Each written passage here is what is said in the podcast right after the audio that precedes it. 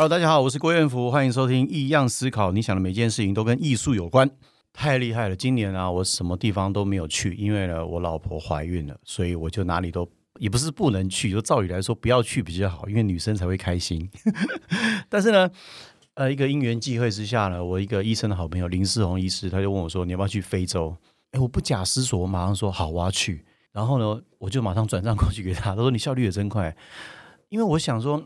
哎，去非洲，它是我小时候的梦想清单之一。我相信应该也是很多人的梦想清单。为什么呢？因为其实我我前面应该有讲过，我喜欢画画的的开始是因为从马开始，所以小时候我画了很多的动物，好马呀、羚羊啊、绵羊啊、牛啊，什么都画过。甚至我现在陪小朋友去逛，比如说玩具店的时候，我都还会去看那些模型。哎，你们知道有一些模型做的很像的吗？其实我小时候收藏了很多，我现在长大也买了很多放在家里。对，以后有机会再跟大家分享。所以呢，我就决定我要跟着去非洲，我要跟着去非洲，那就是去肯亚。肯亚对我的印象就是动物大迁徙，很多自然的动物之外，我却还有一种感觉，就是那边的人好像都很会跑步的感觉，都长得很高、很瘦长。那我也遇到一个向导，他也真的是马拉松选手，跑了很多的国家。我在这一集会慢慢的跟大家分享。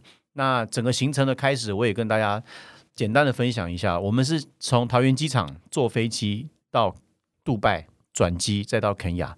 那杜拜要等七个小时到八个小时的飞机，那就在想说，那我们要不要就直接进杜拜住个两天，住个两天，然后三天两夜，然后我们再去肯亚这样。大家都马上就同意了，然后我们居然就住在哪里？你们知道吗？全世界第一家七星级的酒店。帆船饭店，我的天呐！因为很多人都是拍照，他不会去住。哎，我后来才发现，其实我们好像也可以不用花那么多钱去住，好像去拍照就可以了。一到的时候呢，其实已经是当地的凌晨四点多啊，就是一出了那个闸门之后呢，哇，什么感觉你知道吗？热到爆哎，超级超级热，大概有四十五度的温度哦，然后体感大概我觉得快飙破五十度了。外面的那个空气啊，那个温度，我觉得你待不了十秒钟以上的。以我们现在那个时候我去的时候，台湾已经大概三十七、三十八度了，到那边更热。我的天呐！我回来台湾之后，其实我都还觉得有点凉爽哎。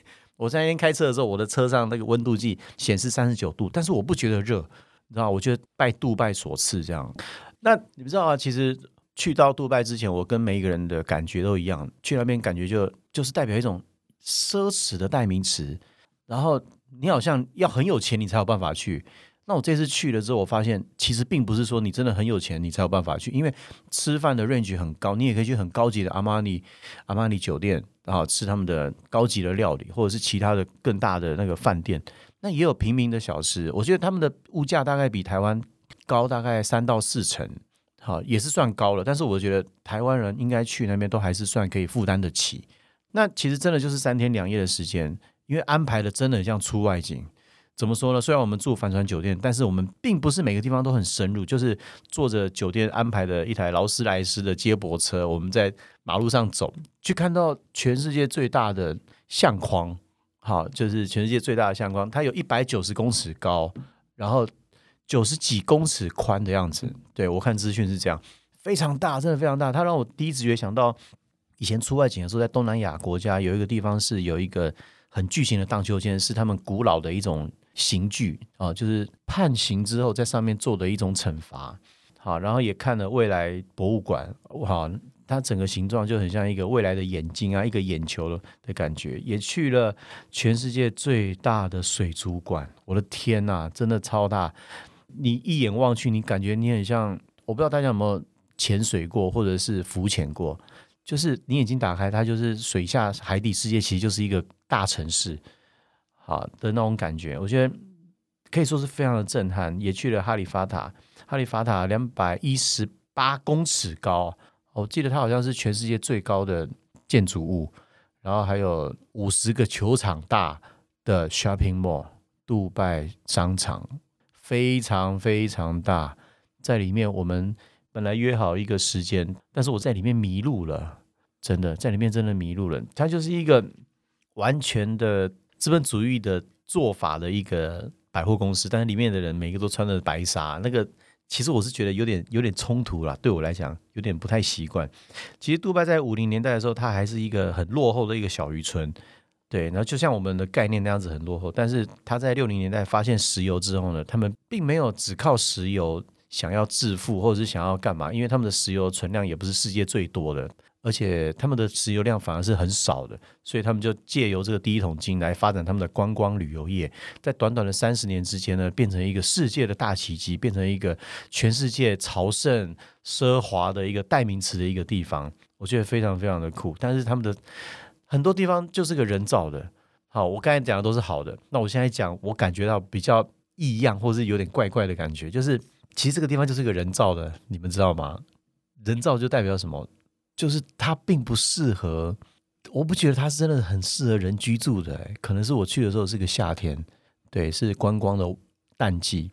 因为你想想看，如果今天没有人造这些棕榈岛什么，它其实就是一个沙漠啊，它是骆驼住的地方，不是人住的地方，所以它的高温不是我们一般人能够体会啦、体感能够去接受到的。对，那它是一个很奢侈的地方。甚至我在去之前，我也听到很多人说，去那边你可能你在那边当乞丐，你拿钱你都可以一个月可以赚好几万美金或什么的。但是据我所知，去那边你不可以做这件事，你做这件事，你如果一被发现，你马上会被遣返，而且你终身没办法再进入杜拜。对，那各国人都有走在路上，是一个非常非常国际化的一个地方，只要讲英文哦，甚至它也有一些招牌是中文。其实都有，我印象很深刻是有一天晚上，我们要从杜拜商场到旁边的阿玛尼酒店吃晚餐的时候，我们以为商场下面的那个地下室它是有通联的，后来找了半天，原来它没有通联，我们必须在晚上大概六七点的时候走到户外。你们知道吗？我们在户外走了快一个小时，诶，人都快融化掉了。非常非常热，整个背啊，然后整个睫毛、鼻孔、耳朵都是热热的那样子感觉，呼吸进来的空气都是热的，都是闷的，很难想象。在这之前，我觉得新加坡对我来讲是非常热，但是去了杜拜之后，我目前为止没有一个地方胜过于杜拜，包括肯亚都没有杜拜那么热。OK，那因为杜拜我们是很短的时间待在那边，所以很多东西回到台湾来，我都是只有印象而已，所以能够分享的真的是不多，能够分享真的不多。如果各位听众，如果你有更多可以分享的，我觉得如果我们有什么平台或者我的 IG、FB，你可以在那边跟我分享的更多。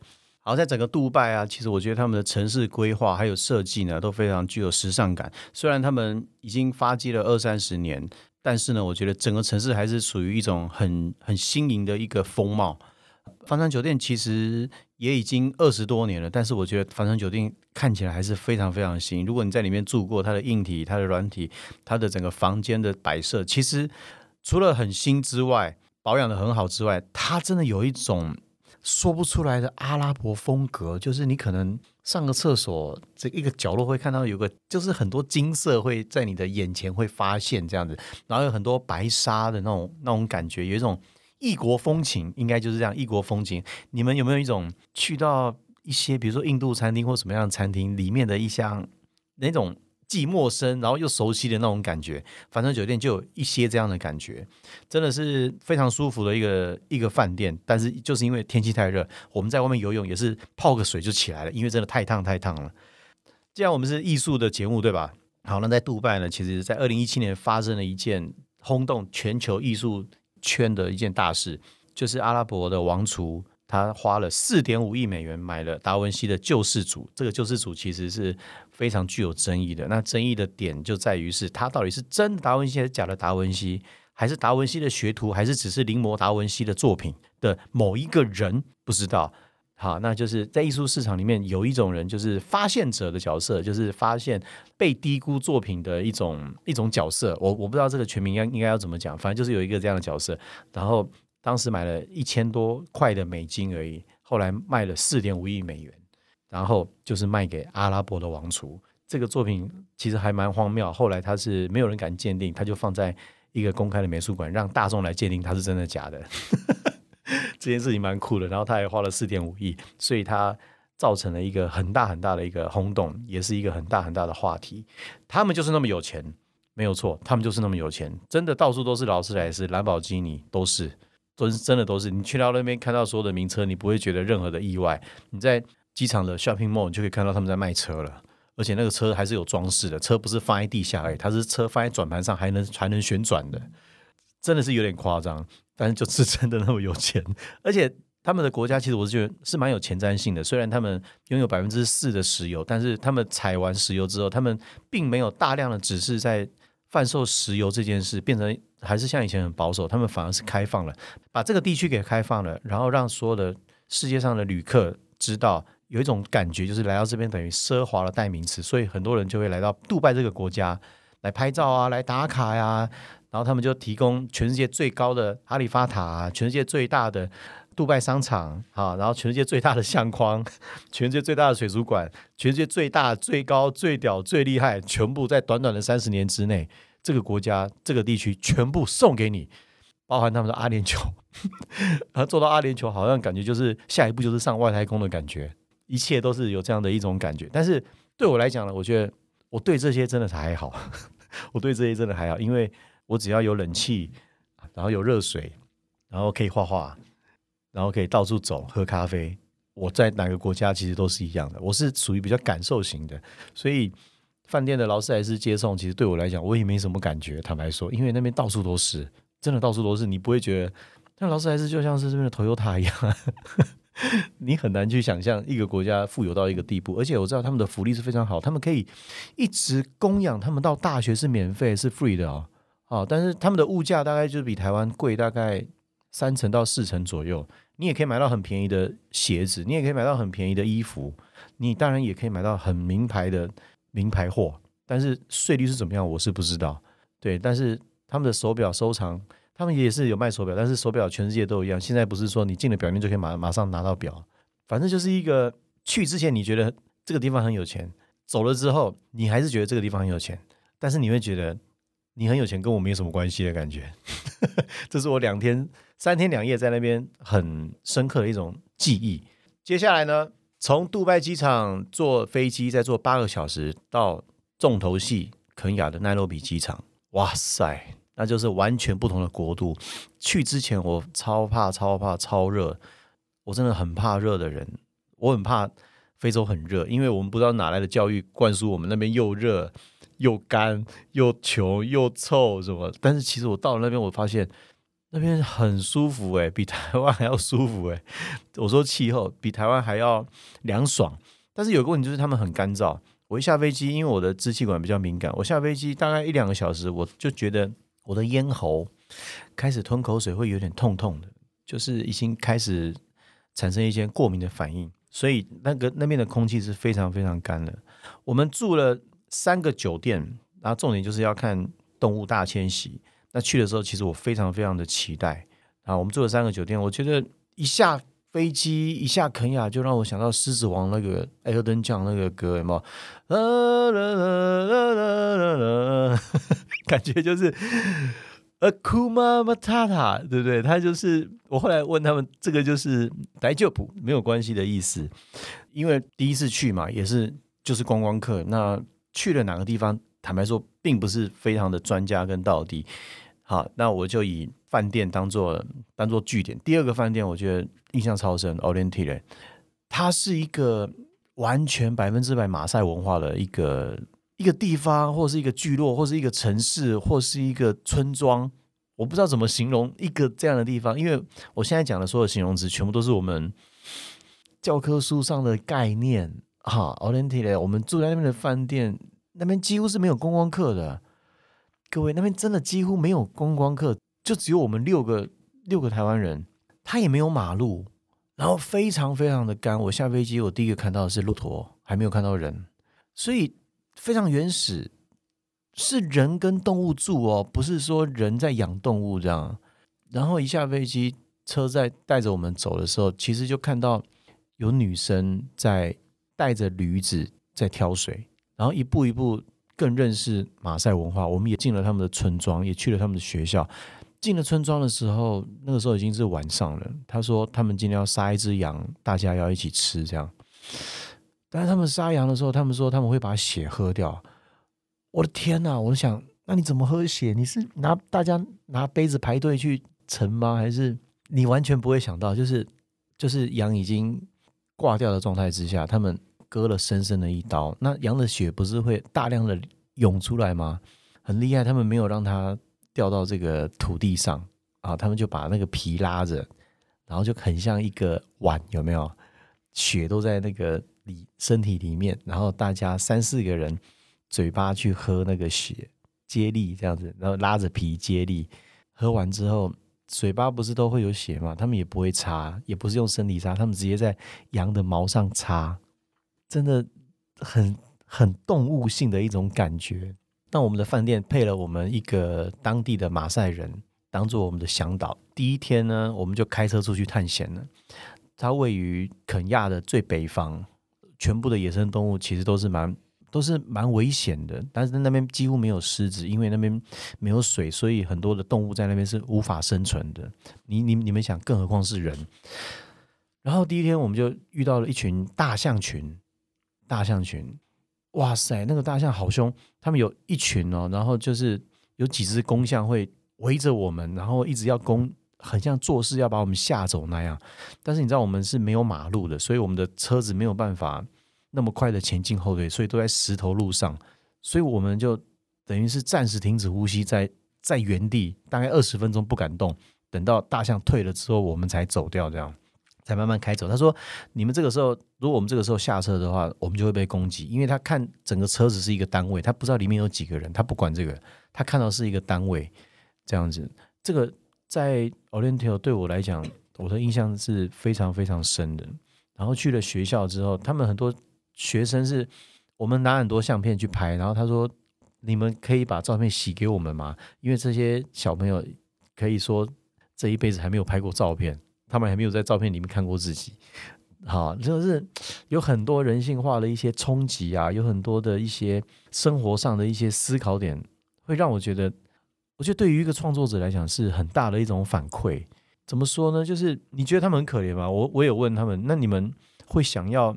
离开这边去到，比如说奈奈洛比，或者是去到别的国家去发展吗。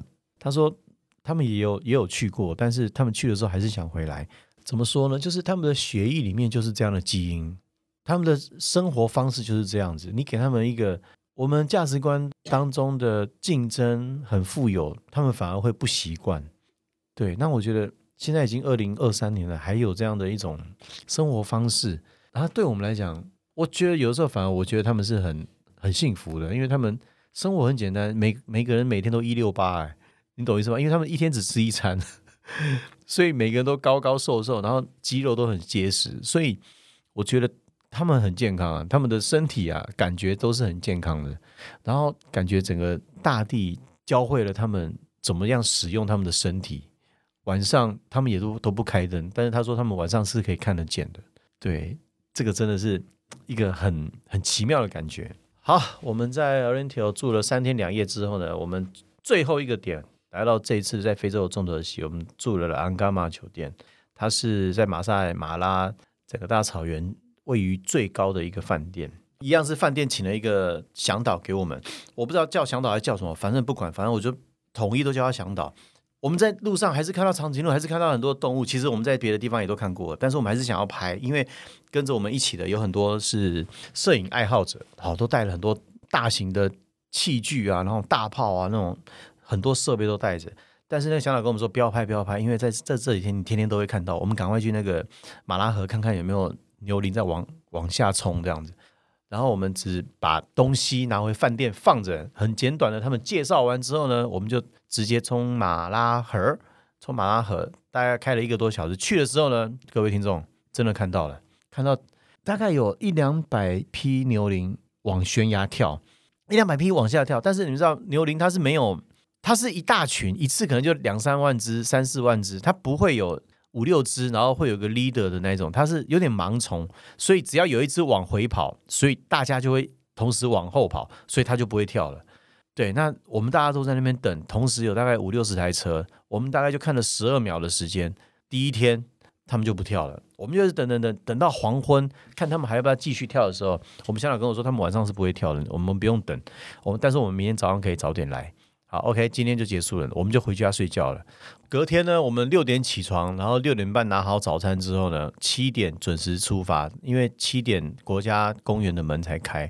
好，那饭店是盖在国家公园外面，我们都不是住在国家公园里面，所以里面都是非常非常的原始。好，然后呢，我们一到现场之后呢，发现完蛋了，已经有好多车在那边等了。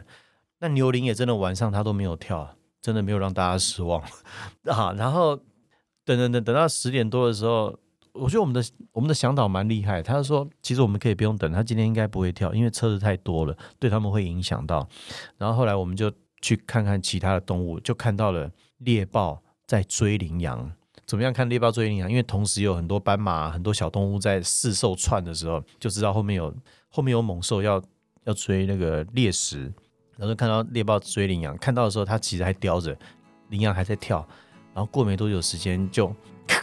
你就可以听到他们咬骨头的声音，就分食三只猎豹，就把它分食掉，就现场看到这样，我觉得非常非常的震撼。对我来讲，因为以前都在电视上看，然后现在现场看，你们知道吗？整个非洲大草原对我来讲就是一个生命的擂台哎，它的边边感觉就像是一个拳击赛场的那个红色围篱这样子，里面就是一个生命的猎场啊，每一个动物、每种生物都为了生存。和猎杀，为了位置，好，然后为了活着，为了迁徙，为了繁殖，在这片土地当中努力奋斗，然后提高警觉，这样，哇，有太多感觉，我觉得这一集可能还讲不太完，我们可能要再留到下一集去跟大家分享。这一集谢谢大家的收听，我是郭元福，你想每件事情都跟艺术有关，一样思考，拜拜。